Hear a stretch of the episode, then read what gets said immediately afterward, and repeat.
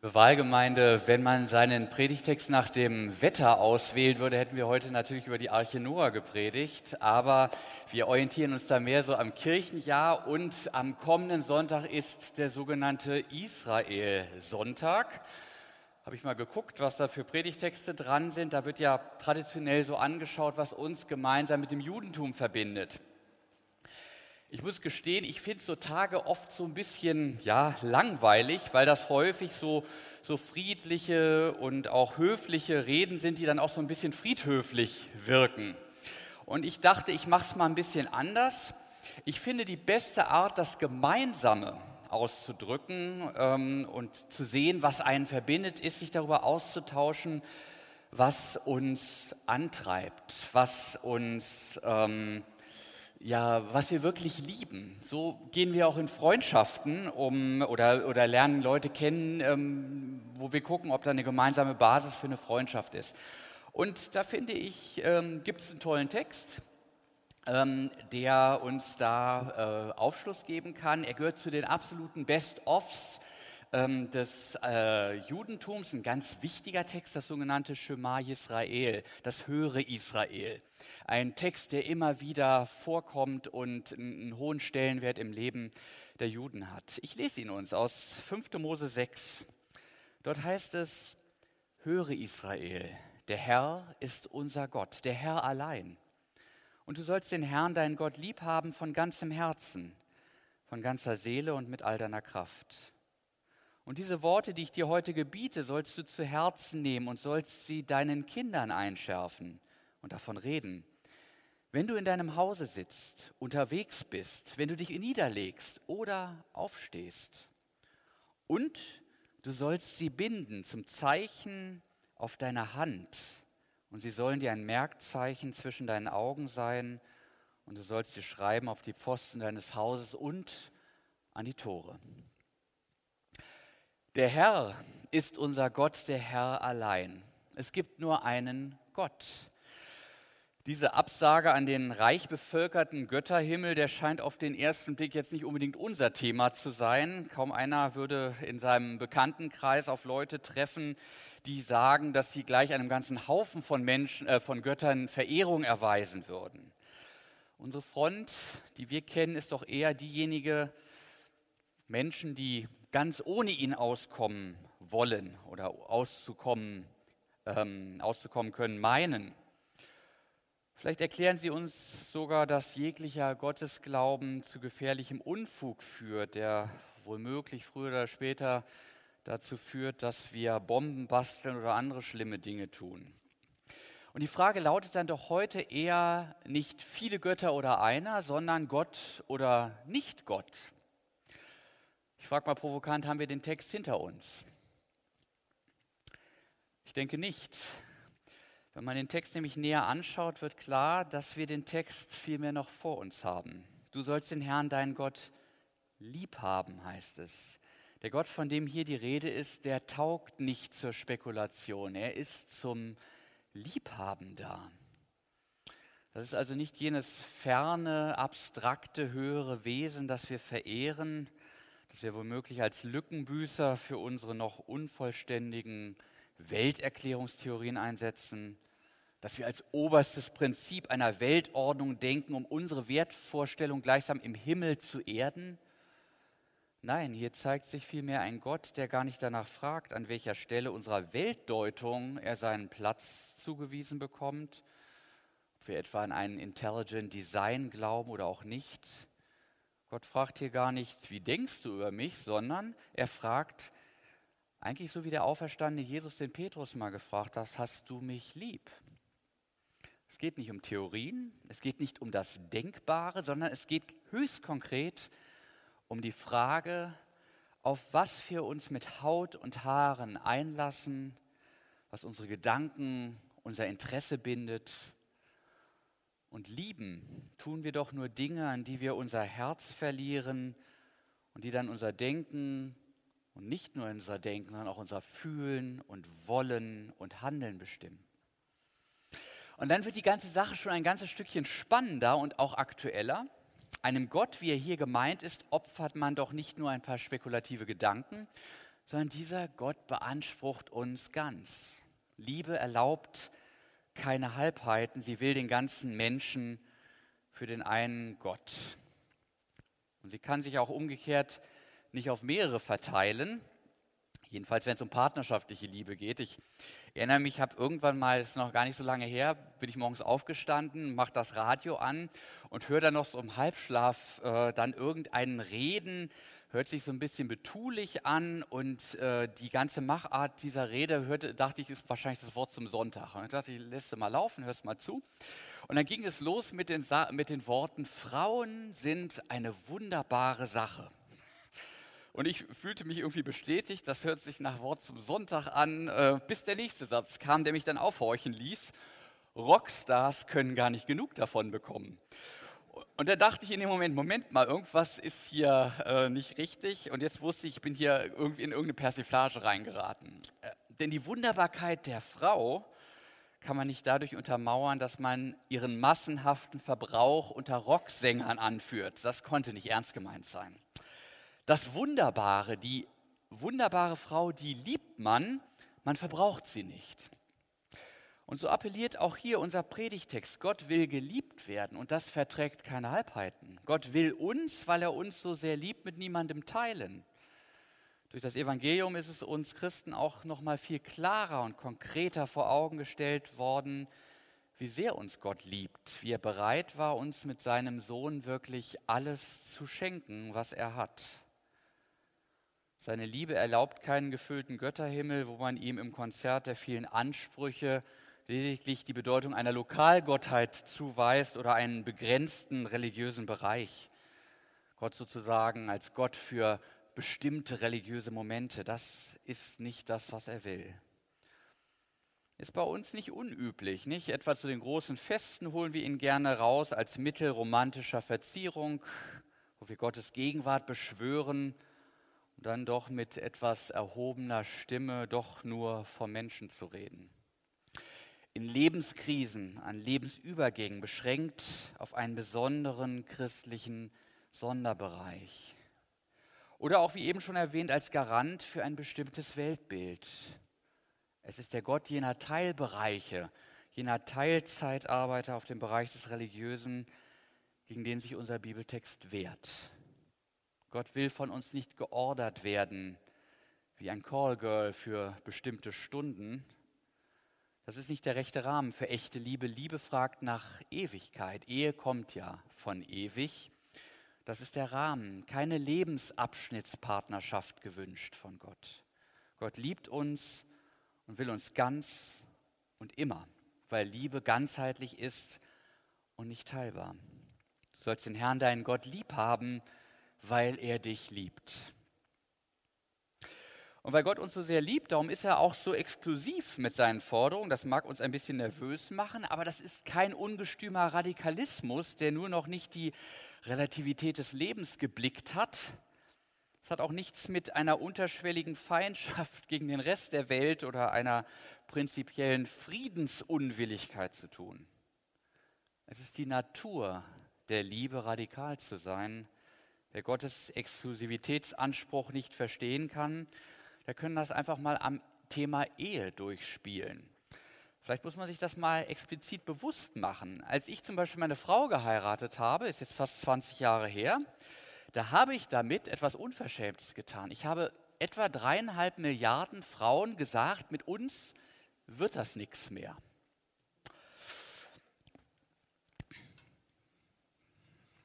Konnten die meisten mit leben, glaube ich. Das ist eine aber es ist eine ungeheuer exklusive Aussage, wenn man sich das bewusst macht. Aber man möchte mir bitte glauben dabei, wenn ich das sage, dass ich das nicht getan habe, weil ich so ein schrecklich militantes Abgrenzungsbedürfnis gegenüber den Frauen dieser Welt hätte, sondern weil es vielmehr positiv die Exklusivität der Liebe war, die mich entscheiden ließ, die und keine andere. Und so ist auch Gott, weil wir ihm so wichtig sind. Darum fordert er auch, wenn ihr es ernst meint mit mir, dann bitte auch von ganzem Herzen, von ganzer Seele und mit all deiner Kraft. Nun ist, wie wir alle wissen, der Bereich der Liebe ja ein hart umkämpfter. Gerade das Beispiel Ehe ist etwas, wo wir auch mit unseren eigenen Niederlagen ringen. Es ist eine krisengeschüttelte Institution und sie hält uns vor Augen, ja, wie schwer es offenbar für das menschliche Herz ist, sich ganz und ungeteilt auf die eine Liebe einzulassen. Gerne lässt sich das Herz ablenken, zerstreuen, meint hier ein bisschen und da ein wenig, das geht doch auch. Und es geht eben nicht.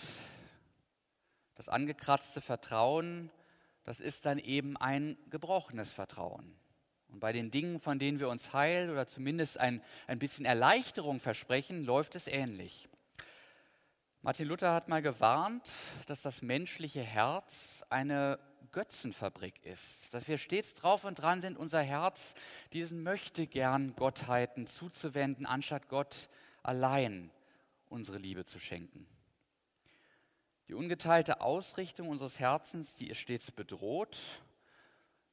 Wir erinnern uns vielleicht an die Geschichte von Jesus, der sagt, ihr könnt nicht Gott dienen und dem Mammon, also wohlgemerkt nicht, ihr sollt nicht, sondern ihr könnt das gar nicht. Es geht nicht. Es geht nicht mehrgleisig, wenn es um das Herz geht. Das Herz ist immer einheitlich bewohnt, nicht geteilt.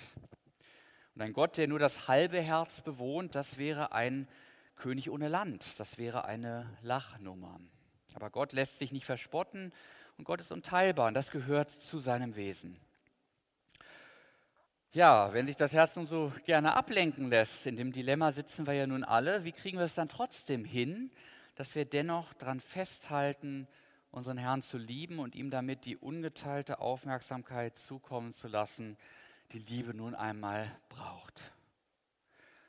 Und ich finde die Antwort unseres Predigtextes, die ist im Grunde nicht viel anders, als man sie auch in einem Ehevorbereitungsseminar finden könnte. Auch in der Ehe kommt und geht die Liebe ja nicht wie so ein Naturereignis, sondern man kann tatsächlich was dafür tun. Und so rät uns der Predigtext zu Stärkungsmaßnahmen, sowohl nach innen, in Richtung einer Stabilisierung der Beziehung, als auch nach außen hinsichtlich, ja, ich nenne es mal die institutionellen Rahmenbedingungen der Aufforderung, du sollst den Herrn, deinen Gott, lieb haben, soll sowohl innerlich als auch äußerlich Gestalt verliehen werden. Wie geht das? Vier kurze Impulse dazu, die uns helfen können. Nummer eins, sagt man in jedem Eheseminar, redet miteinander. Wer dann sagt, gute Idee, der hat schon guten Impuls bekommen. Diese Worte, die ich dir heute gebiete, heißt es im Predigtext, sollst du zu Herzen nehmen. Gott sagt, lieber Mensch, Hörst du eigentlich, was dein Geliebter sagt? Lässt du dir das gesagt sein? Oder redest du immer schon drauf los, weil du meinst sowieso schon zu wissen, was dir dein Schöpfer zu sagen hat? Das frage ich mich immer wieder. Haben wir diese Fähigkeit noch zum Hören im Gebet? Sind wir bereit für diese Begegnung mit unserem Gott, für sein überraschendes ganz Anderssein, für das Widerfahrenes seines ganz und gar manchmal wirklich fremden, ja mitunter befremdlichen Wortes? Oder norden wir ihn immer schon ein in unsere Gedanken, sodass jedes Lesen in der Bibel so zur Selbstbestätigung, jedes Gebet zum Selbstgespräch wird? Liebhaben von ganzem Herzen, das müsste doch bedeuten, immer wieder von sich und seinen frommen oder auch unfrommen Lieblingsgedanken abzusehen und sich ganz offen und bereit in Gott in seinem Wort wiederzufinden, dort ja gleichsam heimisch zu werden. Zweiter Impuls. Bleibt ja nicht dabei, dass die Liebenden miteinander das Gespräch einüben. Der Gesprächsraum weitet sich dann ja auch aus. Wie sich in einer guten Ehe die Liebe wie ein schützender Mantel auch über den Rest der Familie ausbreitet, sodass die Kleinen ihre ersten Gehversuche in der Welt mit der nötigen Nestwärme machen können, so ist das auch hier. Die Eltern sollen ihre Liebe nicht für sich behalten. Deshalb Regel Nummer zwei, sagt es euren Kindern weiter, beziehungsweise denen, für die ihr Verantwortung tragt. Redet über das, was euch trägt, was euch Hoffnung und Kraft gibt, was ihr liebt. Denkt nicht, ihr begeht religiösen Hausfriedensbruch, wenn ihr euch hier nicht neutral verhaltet. Machen wir ja sonst auch nicht. Wenn Eltern Musik lieben beispielsweise, dann werden sie ihren Kindern diese Liebe weiterzugeben versuchen. Sie, was weiß ich, beim Flötenspiel, beim Klavierspiel anmelden. Wir würden nicht sagen, jetzt warten wir erstmal ab, bis der Junge volljährig wird und vielleicht will er ja doch nur Sport machen fühlt sich vergewaltigt, wenn er Flöte spielt. Nee, wir machen vor, wir leiten an Und unsere Kinder werden dann ihren Weg gehen, keine Frage. Manches nehmen sie auf, bei manchem gehen sie eigene Wege. Unser Job ist, solange wir es können, sprich drüber, was und wen du liebst. Vielleicht sollte man auch dies beachten. Leg dir keinen Maulkorb an, nur weil es angeblich nicht der rechte Zeitpunkt ist. Der Text gibt einen interessanten Hinweis. Im Sitzen, im Stehen, im Liegen sollen wir es weiter sagen. Wir denken ja zuerst, ja, jetzt sind die Kinder noch so klein, die verstehen noch nichts vom Glauben. Dann kommen sie in die Schule, dann sind sie so furchtbar albern, dann hören sie auch nicht mehr zu. Und dann kommt in die Pubertät, hör auf damit. Jeder vernünftige und kluge Mensch weiß, da schweigt man lieber, weil die Kinder eh das Gegenteil von dem machen, was man sagt. Und irgendwann machen sie dann Abi und haben so viel zu tun und dann ist auch irgendwie schwierig mit ihnen zu reden. Und so geht die Zeit dahin. Der Predigtext dagegen sagt, dreht einfach davon. Tu es ganz natürlich, da wo es passt, in jeder Lebenslage, wie man auch sonst von den Dingen, die einem nun einmal wichtig sind, spricht, wenn es sich ergibt.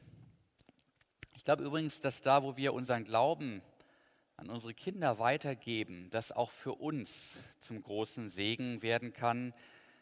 Denn dort, wo wir was weitergeben, was uns zu Herzen gegangen ist, was sich uns eingeprägt hat, da prägen wir nicht nur andere Menschen mit, sondern wir erfahren selber eine Vertiefung unserer Gewissheit. Der christliche Glaube war noch nie eine Lesereligion, sondern lebt vom gesprochenen Wort, von dem, was man sich zuspricht, auch persönlich. Es ist das Wort, das den Glauben entzündet und dann vertieft.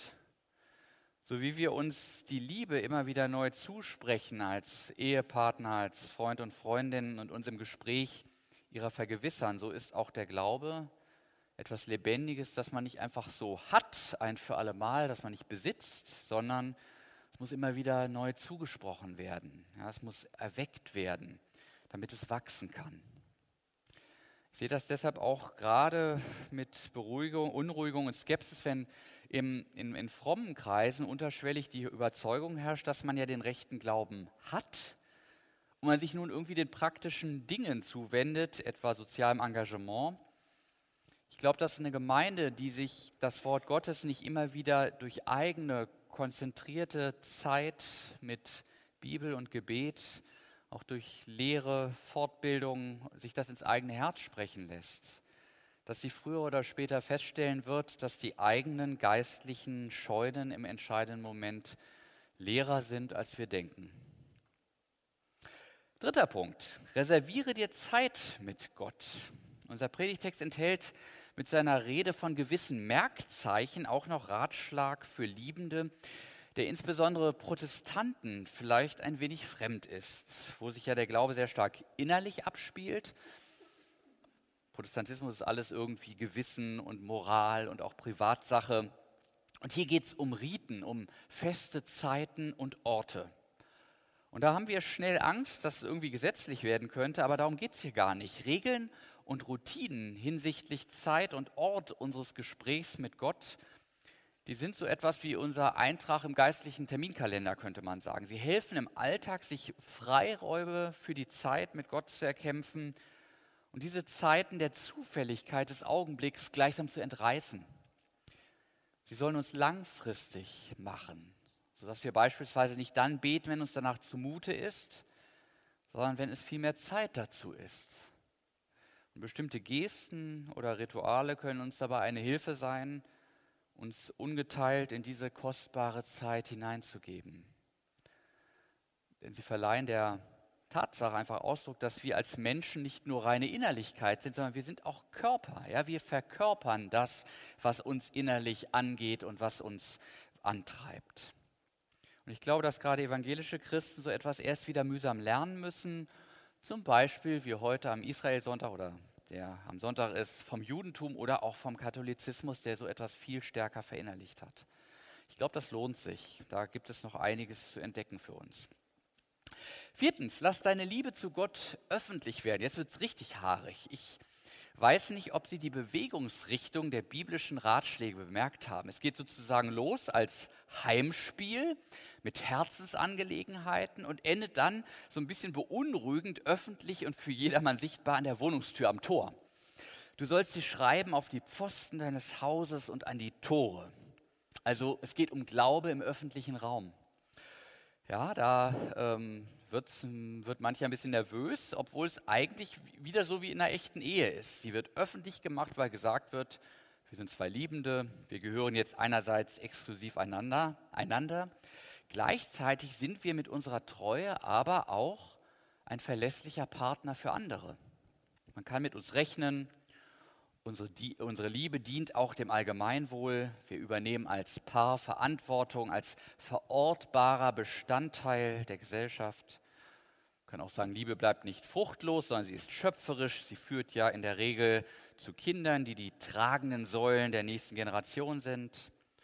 Und wo ein Mensch Gott von ganzem Herzen liebt, da wird ihm auch der Mitmensch nicht egal sein. Und insofern er, übernimmt er auch da Verantwortung. Also der Satz, Religion ist Privatsache, der lässt sich auf den christlichen Glauben nicht gut anwenden. Der Glaube hat seinen Sitz zwar im Herzen, den Christen lassen sich Gottes Wort zu Herzen gehen, aber er drängt dann unweigerlich nach außen in Wort und Tat, in Zeugnis und Nächstenliebe. Man könnte auch sagen, wer von Gottes Liebe beeindruckt ist, der wird dem Ausdruck verleihen. Möge Gottes schenken, dass uns dieser Zweiklang aus Innerlichkeit, und Veröffentlichung unseres Glaubens immer besser gelingt. Ich glaube, das wird dann unseren Herzen ebenso aufhelfen wie der Gesundung einer Welt, die sich nach Liebe, Heilung und letztlich nach Heil sehnt. Von dieser Zusammengehörigkeit von innen und außen, von Nachfolge und Lobpreis auf der einen Seite und Diakonie und Mission auf der anderen Seite spricht auch Jesus, wenn er Gottes und Nächstenliebe im größten Gebot zusammenfasst. Du sollst den Herrn, deinen Gott, lieben von ganzem Herzen, von ganzer Seele und von ganzem Gemüt. Dies ist das höchste und größte Gebot. Das andere aber ist dem gleich. Du sollst deinen Nächsten lieben wie dich selbst. In diesen beiden Geboten, sagt Jesus, hängt das ganze Gesetz und die Propheten. Innen und außen, Gottes und Nächstenliebe gehören zusammen. Und es ist das höchste und größte Gebot, sagt Jesus, damit sicher auch für uns Christen hier in Hannover das Gebot der Stunde. Ich finde, lasst uns darüber gemeinsam nachdenken und erfahren, wer der ist, der uns liebt und uns von ihm ausrüsten lassen. Das machen wir hier im Wahl beispielsweise. Und lasst uns dann gemeinsam in der Kraft rausgehen, die uns daraus erwächst, in die Woche und tun und davon reden, was und wen wir lieben. Amen.